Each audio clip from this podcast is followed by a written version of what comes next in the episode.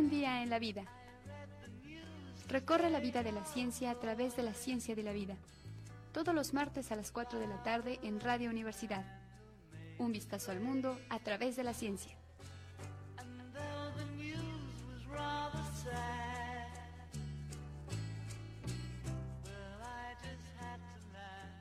Si se quieren comunicar aquí a Radio Universidad, el teléfono es 192-1293 y para mensajes de texto 442-322-1077. Este programa, repito, es eh, un día en la vida y se dedica principalmente a promover el pensamiento científico. Pues vamos a empezar. La noticia de la semana eh, que tiene que ver con la vacuna, una nueva vacuna que el gobierno ruso acaba de anunciar que ya completó la fase 3 y que ya lo registró. Ya registró este, mm, bueno, toda la metodología, todo el procedimiento ya registró también la vacuna ante las, eh, los organismos de salud que tienen que ver allá con su país. Y bueno, ellos dicen que en este mismo mes y quizá en septiembre, en, eso, en ese periodo, a los primeros que van a inyectar, por supuesto, es a las personas que están directamente relacionadas con los enfermos, médicos, enfermeras, personal de apoyo y demás, los que están en la primera línea. Eh, seguramente también se inyectarán eh, eh, según dice él, también sus parientes más cercanos. Él dijo, para probar que, que la vacuna era muy segura, dijo que su hija se había vacunado y que pues, había tenido básicamente los mismos resultados que todas las personas que fueron vacunadas. Mínimo se requieren de 100 personas, ellos superaron esa marca, dicen, eh, por, mucho más. Y cuando digo dicen y dicen ellos y dicen ellos es porque no se ha publicado, eh, no se han publicado estos resultados. A mí me, parece que, los resultados eh, pueden ser correctos, puede ser que no haya ningún problema, pero mientras no se hayan publicado es difícil de discutir cómo lo hicieron, cómo fue la muestra eh, si, eh, si, la muestra fue homogénea entre hombres, mujeres, entre niños, jóvenes, adultos, niños no creo que los hayan este, incluido, pero jóvenes, adultos, ancianos, eh, todos ellos tienen que tener una representación. Y aparte dentro de esa población, aquellas personas que tienen comorbilidades como la obesidad, los problemas cardiovasculares, la diabetes y demás, y aquellos que no lo tienen, para hacer una comparación entre, eh, entre diferentes poblaciones y el efecto de la vacuna. Pero claro, lo primero que tienen que demostrar cualquier, cualquier empresa, cualquier gobierno, es que la vacuna que están produciendo sea segura. Y ellos eh, lo, eh, bueno, lo demuestran en este momento sin la publicación, eh, como les digo, pero ya habían dado datos desde hace un poquito más de un mes diciendo qué es lo que habían hecho y cuál es el resultado principal. No hay efectos adversos, digamos, llamativos. Y efectos adversos llamativos implicarían no, que le salga una ronchita o que tenga eh, mm, ligeros dolores de cuerpo, de cabeza, algunos síntomas que tienen que ver con el, contagio porque pues, básicamente eso es lo que ocurre con una vacuna. Se tienen ligeros eh, síntomas que se parecen como si fuera que estuvieran infectados de a de veras. Claro que lo están, pero de una manera ya sea con virus atenuados, con la inyección de RNA para producir la proteína y etcétera. Son diferentes métodos para producir vacunas. En fin, mm, eh, la vacuna es segura, eh, dicen los rusos. La vacuna se pudo hacer muy rápido porque tenían experiencias con la vacuna del ébola y eh, el procedimiento básicamente fue el mismo, así es que pues iban avanzando con rapidez. Aparte, quieran o no los eh, países que tienen una cierta versión a la ideología rusa, al, proceso de crecimiento de los rusos, a la manera como están actuando a nivel mundial, bueno, mm, no van a poder eh, discutir demasiado de que la empresa eh, de producción de vacunas de los rusos está bastante, bastante avanzada. Así es que eh, esperemos que, esta vacuna tenga los efectos que dicen que tiene, que es, eh, no tiene efectos adversos, es decir, es segura. Eh, número dos, que genera anticuerpos, que genera una respuesta de anticuerpos. Y tercera, que eso es lo que yo dudo, la tercera es que sea duradero el efecto de producción de anticuerpos. ¿Por qué dudo? porque eh, los estudios no son más allá de unos cuatro meses. Eh, generalmente esperamos que estos eh, trabajos a lo mejor se dieron hace tres meses, se produjo una respuesta de anticuerpos y esperamos que a los seis meses todavía siga estando la respuesta de anticuerpos. Lo ideal sería que dicen ellos que podría durar hasta dos años, pero una cosa es la esperanza que ellos tienen para que la vacuna sea muy, pero muy eficiente, y otra es la realidad. No sabemos, no, no está el tiempo suficiente como para saber si la vacuna es eficiente en ese aspecto o no.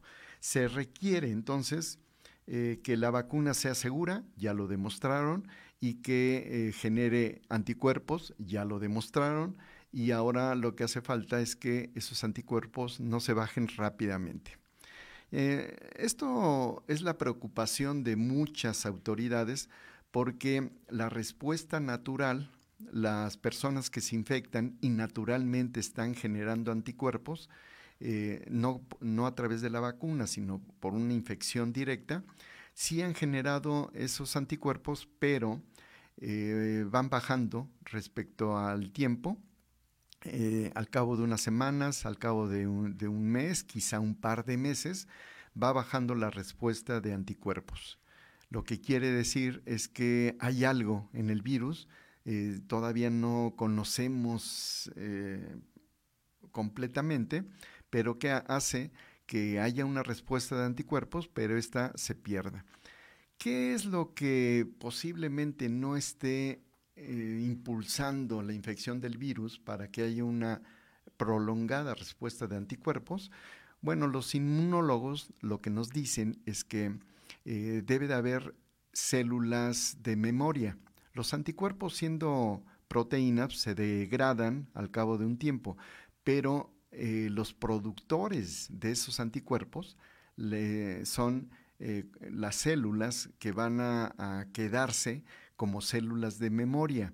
Si no hay células de memoria, no hay suficientes de este tipo de células, o la respuesta que tienen e, estas células no es la adecuada, entonces pues durará un rato los anticuerpos, pero si no hay producción, eh, pues simplemente se acaba. Es la respuesta. Pero la pregunta otra vez sería, ¿y por qué no hay una suficiente respuesta de, células de memoria? Y hasta ahí va la investigación científica. Ven ustedes eh, que mm, si quisiéramos presionar al gobierno, ya sea el gobierno estatal o el gobierno federal, para que pudiéramos tener acceso a las vacunas, lo primero que tenemos que hacer es saber cómo funcionan las vacunas y qué es lo que le vamos a solicitar o, exigir al gobierno.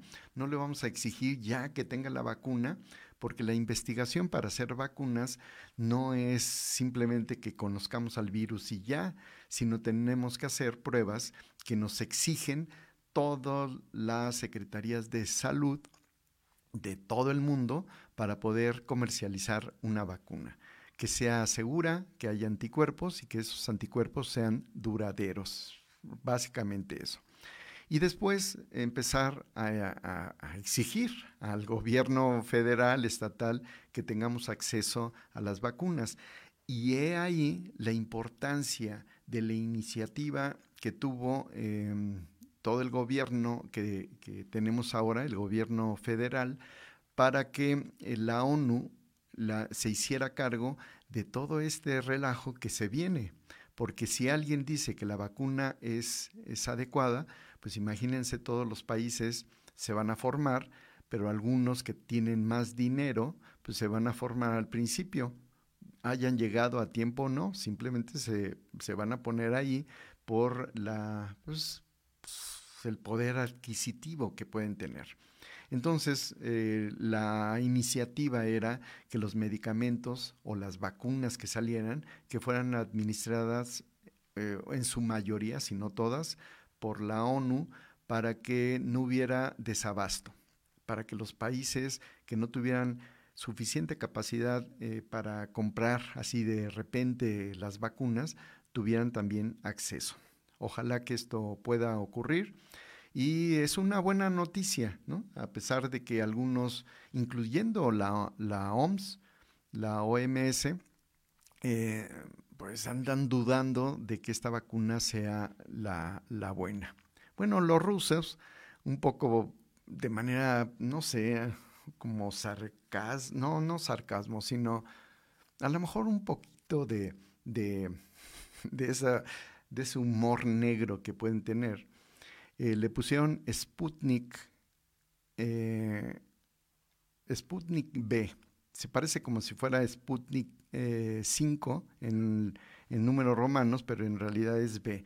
B por vacuna y Sputnik un poco para recordar que a finales de los años 50 del siglo pasado, pues le ganaron en la en plena Guerra Fría a los eh, norteamericanos para lanzar el primer satélite de toda la historia. Primer satélite llamado Sputnik y cuando dio su famoso bip bip, pues lo recibieron no solamente los rusos, lo recibieron también los norteamericanos y se espantaron. Y empezó la guerra para conquistar el espacio. Bueno, es todo una una serie de historias interesantes, graciosas algunos, trágicas en, otros momentos, pero así empezó la guerra para conquistar el espacio. Y ahora pues, le pusieron Sputnik B, pues un poco para, yo creo para decirles, pues les ganamos, les ganamos otra vez. Esperemos que fuera de estas eh, pequeñas eh, bromas negras en pleno, en plena crisis que bueno, así es, eh, sea, sea eficiente esta vacuna y nos beneficie a todos. Ya lo esperamos. Ojalá que así sea. Bueno, quiero comentarles tres artículos, quizá cuatro, pero que tienen que ver con una metodología que es también muy interesante, increíble, eh, para poder trabajar en condiciones del laboratorio. Eh, imagínense, eh, todo un, grupo de personas eh, queriendo arrebatar la información a esta interacción que tenemos con el virus y cada quien en su campo está aportando cosas maravillosas. Algunos biólogos moleculares ven a la proteína que interacciona con las células y le está viendo la secuencia de aminoácidos y algunos otros biólogos moleculares saben ahora la secuencia de, del RNA que, tiene el virus, la secuencia de genes cuando se pasa de RNA a DNA, y después podemos saltar a decir que eh, hay, hay biólogos que experimentan con el virus y con las células, así casi in vivo o in vivo, y después hay personas que le inyectan esos virus a un gato o a un murciélago o a una rata o a un changuito. Y también hay médicos que están trabajando con el humano. Imagínense todos estos, algunos ni se conocen, pero a través de esta información creo que todos se leen, todos se estudian y empieza pues toda un, no, no una guerra, por supuesto, eh, sino una colaboración. Y esta colaboración tiene que ver con los enfoques. Y en este enfoque en particular es un asunto, digamos, intermedio. No es propiamente biología molecular ni biología celular, pero tampoco llegamos al estado de la fisiología general, el cuerpo humano o el cuerpo de algún otro animal, sino me estoy refiriendo a una técnica que tiene que ver con la fabricación, oíganlo bien, fabricación de pequeños órganos. Esta metodología ya lleva algunos años, pero déjenme comentarles rápidamente que eh, en moldes, en moldes plásticos o en moldes inertes, se depositan algunas células, células madre productoras de otras células, para que se vaya generando un tejido por supuesto, no es nada más ponerle células a un molde, sino hay un tratamiento de esas células y después un tratamiento que tiene que ver con el acople con ese, ese molde inerte, bueno, no tan inerte, perdón, es una, tiene una interacción, no interfiere en aspectos biológicos, a eso me refiero con inerte, pero por supuesto tiene mucho que ver con el que las células se puedan adherir a ese soporte. Y una vez que las células eh, crecen, no van a crecer como lo que nos dicen o nos imaginamos que trabajan los biólogos celulares en cajas de Petri, en donde las células crecen y se van, van llenando toda la cajita de Petri. No, aquí lo que ocurre es que se forma un pequeño órgano y en algunos casos ya hasta tiene la forma peculiar de ese órgano porque el molde lo permite. En algunas otras simplemente es como una pequeña masa, pero lo interesante es que esa masa tiene una estructura del el órgano. Así es que el hígado tiene una estructura, el riñón tiene otra, los pulmones tienen otra y así podemos generar diferentes pequeños órganos. Esto ha llegado a, tal eh, fineza de trabajo que algunos eh, investigadores no están trabajando propiamente con los órganos como tal, sino con eh, las células que no llegan a ser organoides, pero que esas células ya se, ya se, se, se ponen a fabricar proteínas, se interaccionan como si fuera un hígado, como si fuera un riñón y demás. Y los ponen en platos como esos platos que, que eh, utilizamos para, para llevar pues, platos, eh, vasos, cucharas y demás cuando vamos a un, a un restaurante universitario, por ejemplo. Y en cada uno de, de, los compartimentos que tiene esa gran charola están acomodados las células, están separadas, pero hay vasos comunicantes, hay canalitos que conectan al eh, hígado, al organoide que llamamos hígado y al organoide que llamamos eh, riñón y al que llamamos eh, pulmón, y estos empiezan a conectar. Y cuando se conectan, funcionan diferente, porque una cosa es que tengamos a un hígado separado y ver su funcionamiento, a tenerlo junto con el pulmón, junto con el riñón y demás. Eh, no es casual que les esté comentando al riñón, al hígado y al pulmón, porque estos tres órganos tienen que ver con la activación de la proteína, la enzima convertidora de angiotensina. Así es que esa, esa proteína permite al virus entrar a las células y hacer los destrozos en nuestras células. Eh, entonces ya se está trabajando con esos eh, perdón, organoides. Y bueno, eh, les platico de manera breve qué es lo que ha ocurrido. Primero, no, no, es en orden cronológico, sino les estoy contando como si fuera una historia. Una vez teniendo los, los organoides, eh, empiezan a, trabajar. El primer trabajo que les quiero comentar, por supuesto, es un organoide que tiene que ver con las vías respiratorias. Estamos hablando de la generación de, em, de células bronquiales eh, que tienen que ver con el pulmón, por supuesto, con la función del pulmón, y se genera el organelo, el organoide, perdón.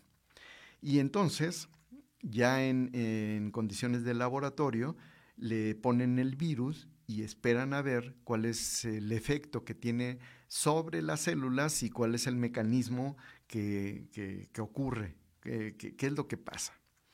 También en otro artículo lo que hacen es ver eh, qué pasa con el epitelio vascular y en otro qué pasa con el hígado. Bueno, en los tres, por supuesto, los, los virus entran siempre y cuando exista el receptor.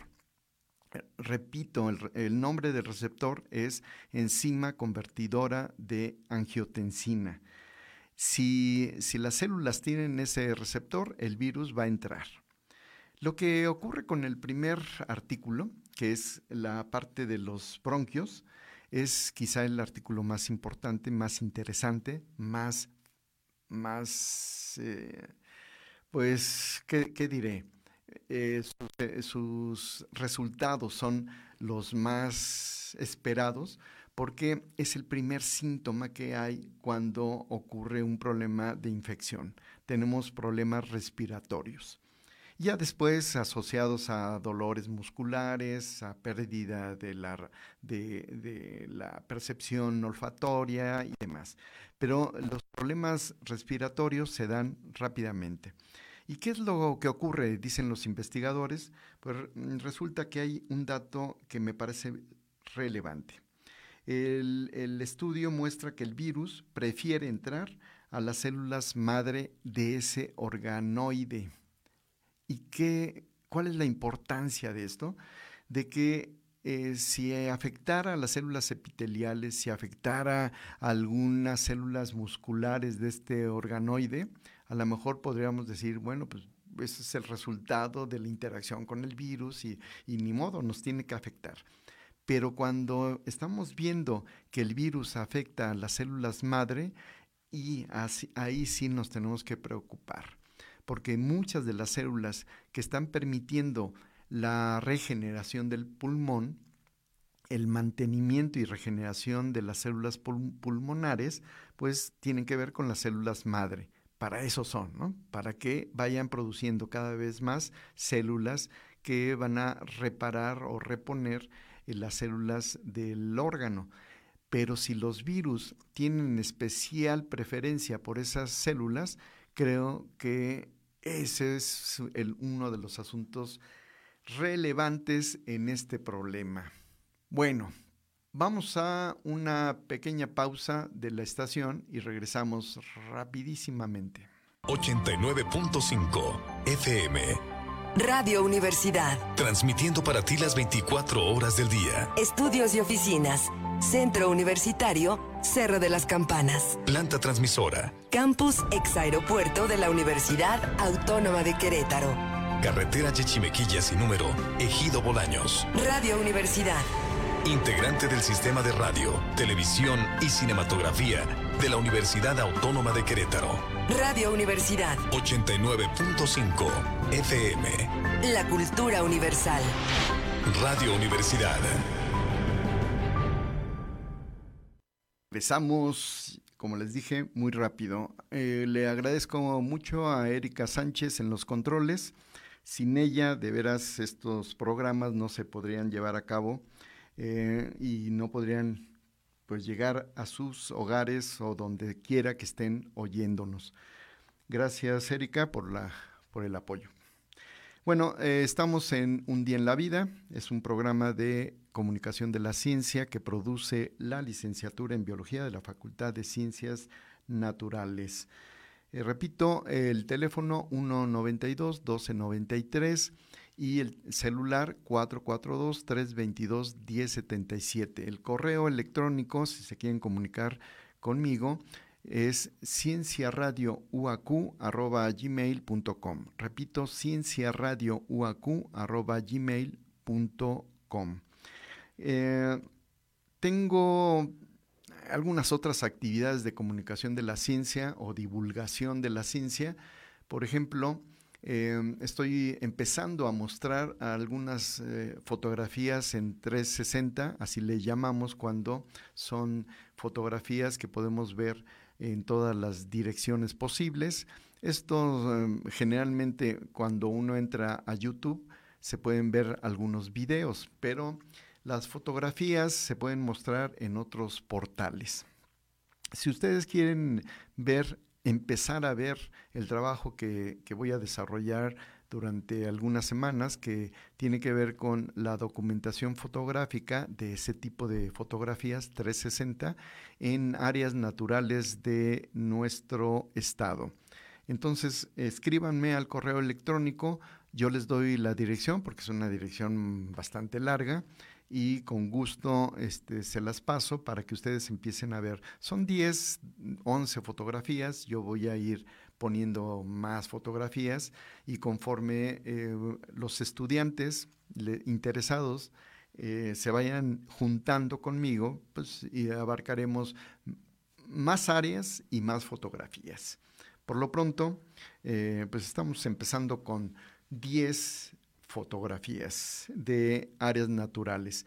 Eh, también los vamos a invitar a que entren a la página de Conavio, porque ahí estoy poniendo o estamos poniendo algunas este, fotografías que de plantas, animales, hongos y lo que nos encontremos en la zona del Batán para que eh, pues la Conavio eh, con su portal de naturalista pueda juntar, pueda hacer una base de datos. Eh, la base de datos es en todo México y en todas las regiones. Uno inscribe un, área natural como si fuera un proyecto y empieza uno a agregar fotografías. Si quieren encontrar qué animales, plantas, hongos eh, y demás hemos encontrado en el Batán, por favor eh, también escríbanme al correo electrónico cienciaradiouac.gmail.com y con gusto les doy la dirección. Esta es más fácil por si mm, ustedes simplemente quieren explorar. Eh, pongan naturalista el batán y me parece que la primera opción que les va a salir en Google es la opción de entrar a este, a este proyecto que inicialmente le estamos eh, organizando eh, una estudiante llamada Isabel Glass de la Facultad de Ciencias Naturales y un servidor, pero ojalá que se vayan juntando más personas y aquellas que les guste la fotografía, pues vayan aportando un poco a, esto, eh, visiten la zona del Batán, una zona increíble, muy cerca de, de, Querétaro, mucho más cerca de Corregidora, pues está dentro del municipio y que eh, les puede dar muchas satisfacciones. Y aquellos que les gusta la fotografía, pero no mm, le entienden mucho y que quisieran aprender, bueno, eh, ojalá que se junten algunas peticiones y ya una vez teniendo eso, pues yo les puedo dar un pequeño curso de fotografía. Eh, no solamente hacer el clic en, una cámara o en, la cámara de sus celulares, sino también utilizar fotografía 360, fotografía para producir em, estructuras tridimensionales, fotografía em, para, para muchas cosas. Eh, tenemos muchas técnicas de fotografía y les puedo dar un mini curso para que ustedes se animen a explorar. Y ya que estoy hablando de, esto, de, en relación al batán, eh, quisiera eh, comentarles brevemente esto que está ocurriendo en, en el batán y que pues, nos tiene que preocupar a todos, me parece. Ya la próxima semana estarán aquí en, Radio WAC, no eh, de manera presencial, sino a través de una conexión. Esperemos que, sea de cualquier forma, como una videoconferencia, qué sé yo. Eh, de tal forma que las personas que están metidas en este asunto nos puedan explicar qué es lo que está pasando en el área natural protegida de El Batán. De manera breve, para que ustedes puedan conocer un poquito este aspecto. Em, no es a raíz de que haya salido un artículo en la revista Proceso, no es que haya salido en este momento un artículo asociado a este problema en Tribuna de Querétaro y que el periódico Libertad de Palabra esté retomando esta información. No es de ahorita, es de varios años atrás y a lo mejor nos podemos remontar hasta 1991, 94 me parece, en el cual se da una autorización para cambio de uso de suelo, de forestal a, creo que es urbano rural, o una combinación ahí rara, es decir, que pueden construir algunas casas y demás, pero eh, como si fueran cabañas, para que no perturben demasiado el ambiente.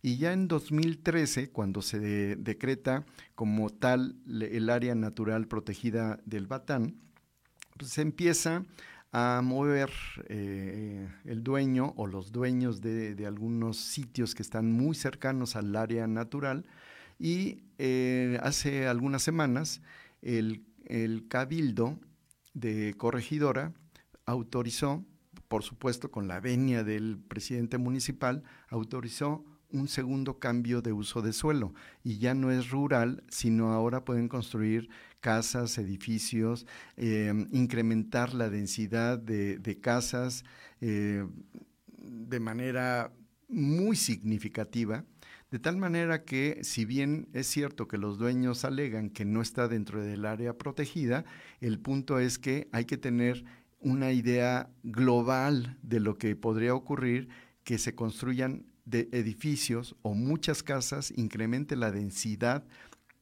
poblacional, se construyan cosas que no deberían de estar, eh, avenidas, calles y demás, cerca del área natural o, prácticamente a la orilla del área natural, porque puede afectar eh, de manera muy significativa, muy importante, estos, estos recursos.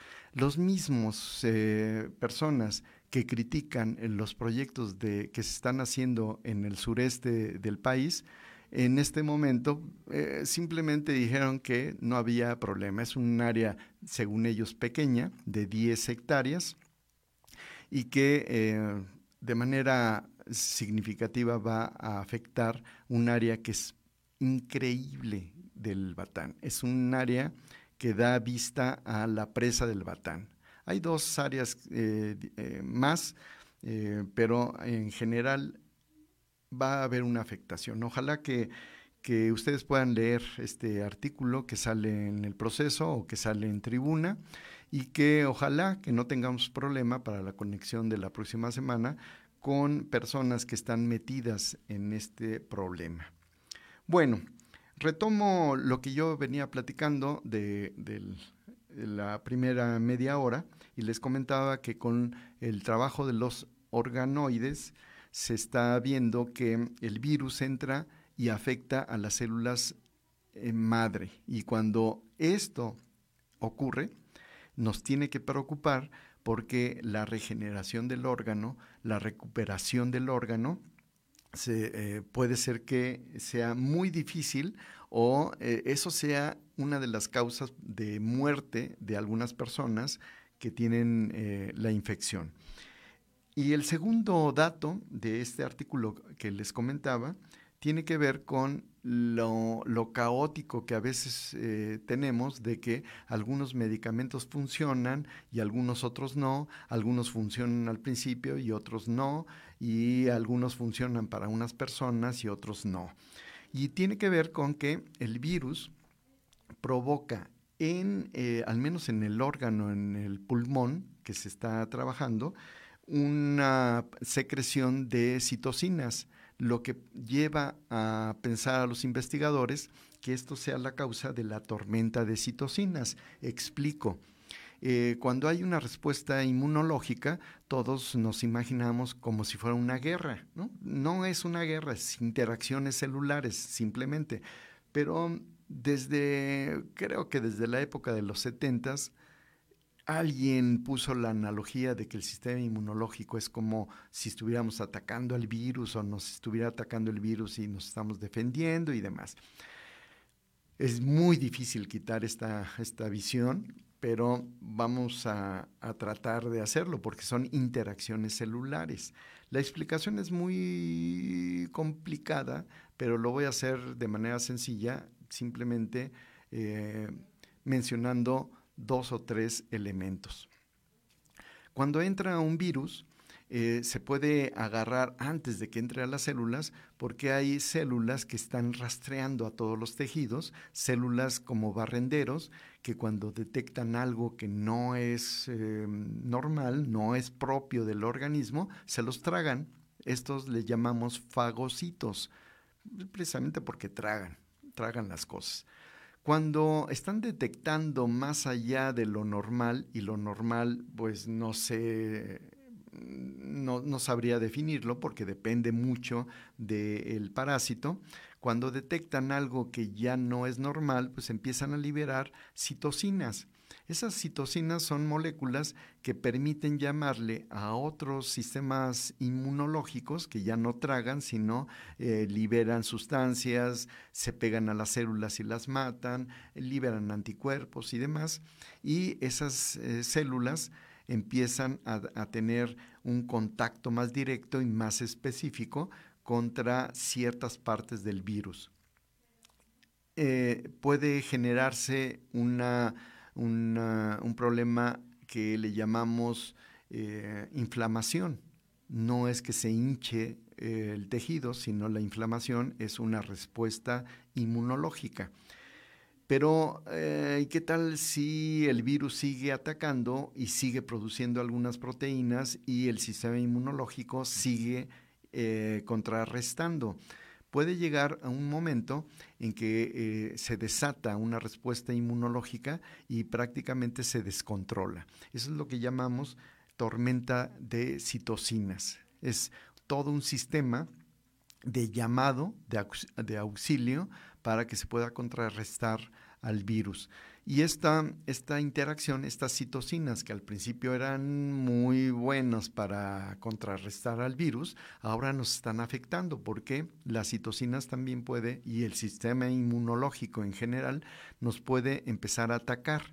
Es decir, que la incógnita es el virus nos ataca, nos, eh, nos quita recursos de las células, pero ¿es el virus en sí el que nos provoca el daño o es la reacción de citocinas que quien nos provoca, a final de cuentas, un daño mayor? Es como echar una bombota a un virus y esa bomba pues, también nos afecta, no solamente le afecta al virus, sino nos afecta a nosotros. Bueno, eh, el trabajo con estos eh, organoides le da respuesta a las dos. Eso es lo maravilloso si el virus está afectándonos de manera directa. ¿Por qué? Está matando a las células madre y con eso nos está evitando la recuperación al 100% de los órganos que está atacando. Y segundo, sí está desatando un efecto de tormenta de citocinas. Y todo eso por un método eh, in vitro, entre comillas, y casi, casi fisiológico. Es una, cosa muy, muy interesante, muy importante. Este artículo lo tengo por si acaso lo quieren leer, estudiar y tener un poquito más de la idea de qué es lo que, lo que está pasando con la respuesta inmunológica. Simplemente para, para aclarar, si ustedes em, eh, se hacen bolas al, que, al querer decidir si van a tomarse un medicamento u otro y si ven que los científicos no lo aclaran del todo, es precisamente por eso, porque no podemos decir que al principio un medicamento sea funcional y después de días siga siendo funcional porque son condiciones diferentes. Al principio el ataque es, digamos, de, baja intensidad y después empieza posiblemente una tormenta de citocinas y si nosotros seguimos estimulando al sistema inmunológico nos va peor. Aquellas personas que de manera genérica dicen hay que estimular al sistema inmunológico porque solamente así nos vamos a defender del virus y de muchas otras enfermedades, está bien, está bien de manera general, pero cuando avanza el problema de la infección del SARS-CoV-2 El problema es que nuestro propio sistema inmunológico, y más si lo activamos, nos puede afectar. No es fácil, no es fácil entender a este sistema inmunológico, pero vean también en la otra parte, los científicos nos están echando la mano para entender esta gran complejidad. Con estos mismos organoides, eh, paso a otra publicación de manera rápida y aquí lo preocupante es lo siguiente. Eh, unos investigadores hicieron una especie de vasos sanguíneos, se ve la estructura que tiene que ver con el epitelio, con parte de células que van a recubrir al vaso o también con los músculos que forman parte de la estructura del vaso y otra vez le echan el virus para ver qué es lo que ocurre y resulta que el virus ataca a células del epitelio vascular y rompen, rompen la estructura y por ahí se pueden colar. Es decir, pueden entrar desde un órgano y pueden entrar al vaso. Y entrando al vaso, pues ya nos amolamos, porque lo mismo que les estoy contando puede ocurrir en cualquier órgano de nuestro cuerpo. El único requisito es que este órgano tenga la, la, pues, la posibilidad de que el virus se meta, se una y se meta. Otra vez, eh, repito, espero para que no se olvide, es la enzima convertidora de angiotensina, es la puerta de entrada para el virus.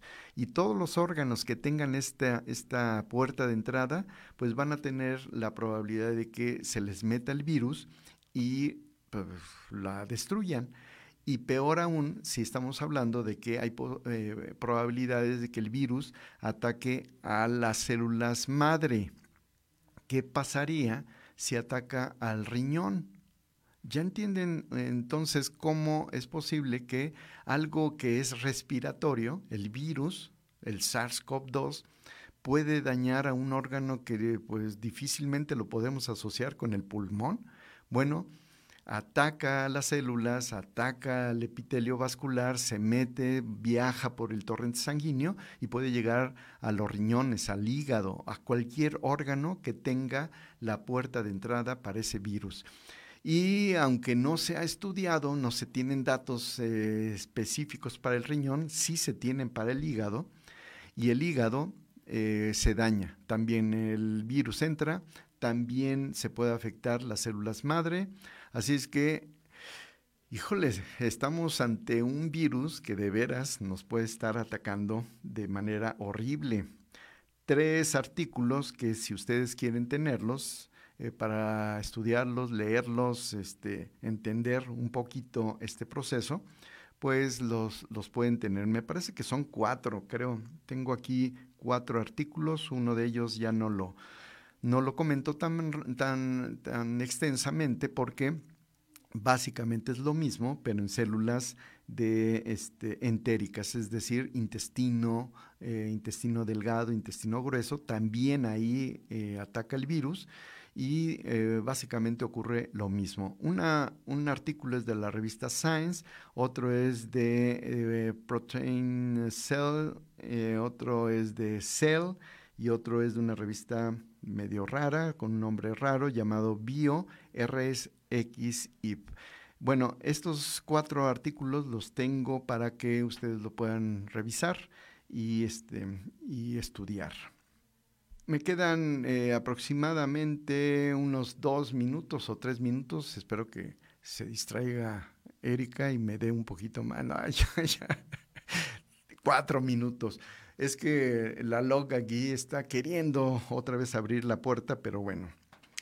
Eh, quiero salirme un momento del coronavirus y decirles que eh, pues hay buenas noticias cuando, cuando estamos hablando de, del Alzheimer, eh, que es una enfermedad devastadora, de veras. las personas empiezan a, perder la memoria a corto plazo. Eh, y la memoria a corto plazo es importantísima, ¿no? Si yo le digo a una persona, yo me llamo Marco Sánchez y a los cinco segundos le pregunto cómo me llamo y ni siquiera me conoce, y le, puedo decir diario, diario mi nombre y la persona simplemente no se acuerda. Eh, son casos graves. Imagínense cómo, cómo podemos interaccionar con una persona que no tenga memoria a corto plazo.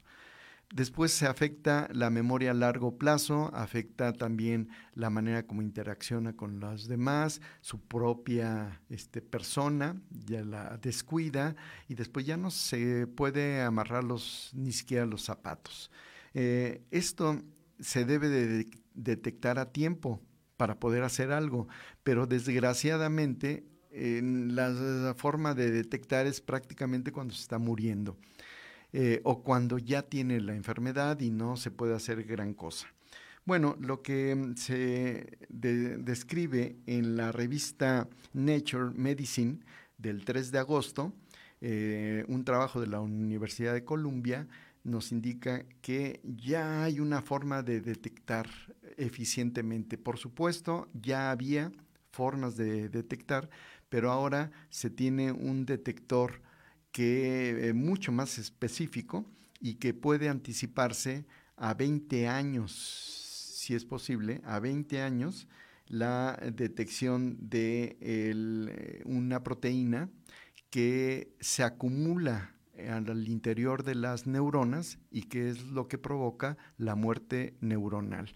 El metabolito, uno de los metabolitos de esa proteína, eh, puede ser detectada, imagínense, 20 años de que nos puedan empezar a diagnosticar el problema del Alzheimer. Y eso es una eh, noticia maravillosa.